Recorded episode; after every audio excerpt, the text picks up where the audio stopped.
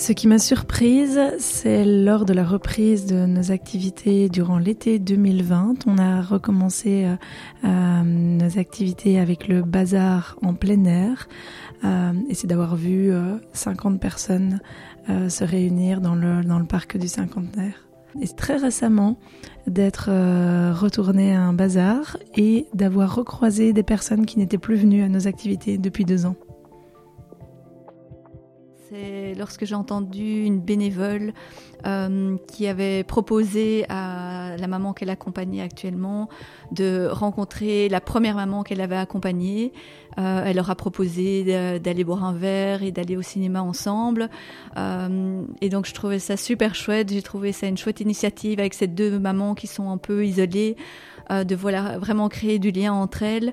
Elles avaient entendu parler l'une de l'autre et, je trouvais que c'était chouette de pouvoir les faire se, rencontrer. Ce qui m'épate avec le projet Focus Interculturalité, c'est l'osmose qui s'est créée très vite au sein du groupe.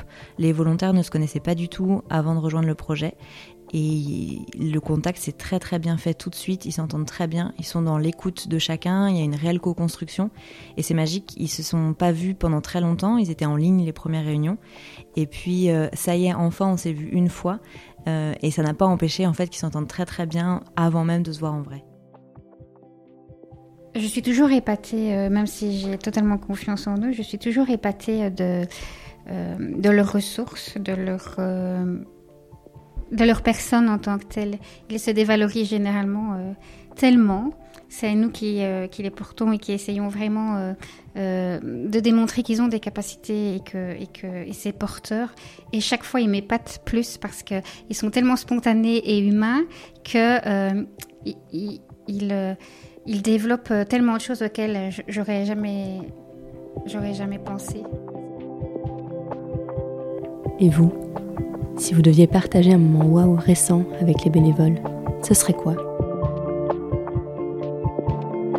C'était une pépite de Bulle d'air, un podcast pour tisser des liens et donner du sens à notre quotidien.